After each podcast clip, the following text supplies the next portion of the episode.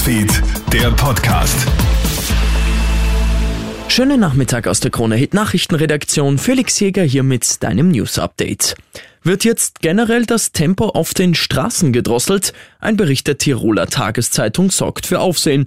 Demnach soll die schwarz-grüne Tiroler Landesregierung anlässlich der Novelle der Straßenverkehrsordnung vorgeschlagen haben, die gültigen Tempolimits zu reduzieren. Und zwar auf Autobahnen, Freilandstraßen und in Ortsgebieten. Statt 130, 150 sollten 180, 30 gelten. Laut Verkehrsclub Österreich eine brauchbare Idee, denn diese Temporeduzierung wäre nicht nur aus Verkehrssicherheitsgründen Gründen zu begrüßen, so VCÖ-Sprecher Christian Kratzer. Wir sehen von Untersuchungen, dass damit der Spritverbrauch reduziert wird. Das heißt, die Autofahrerinnen und Autofahrer ersparen sich einiges an Geld und wenn weniger Sprit verbrannt wird, entsteht auch weniger CO2. Das heißt, ein großer Nutzen auch fürs Klima.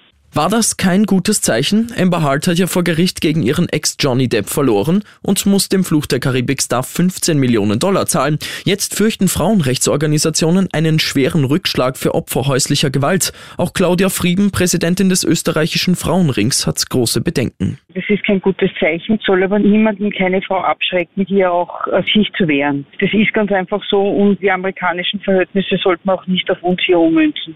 Die Ukraine ist de facto schon Mitglied der EU geworden. Der ukrainische Präsident Zelensky betrachtet die Ukraine jetzt schon als Teil der EU. Man habe durch das eigene Handeln bereits gezeigt, dass man die europäischen Kriterien erfüllt, so Zelensky. Er zeigt sich überzeugt, dass man schon bald den Status eines EU-Beitrittskandidaten erhalten wird. Falls das Münchner Oktoberfest dieses Jahr stattfindet, dann wird das Bier so teuer werden wie nie. Zwischen 12,60 Euro und 13,80 Euro soll die Maß Bier kosten. Das sind über 15 Prozent mehr als noch 2019. Als Grund geben die Wirte die stark gestiegenen Kosten, etwa für Energie und die hohe Inflation an.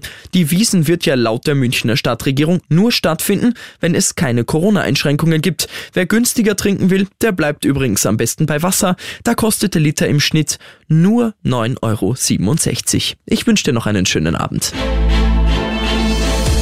Krone Hits, Newsfeed, der Podcast.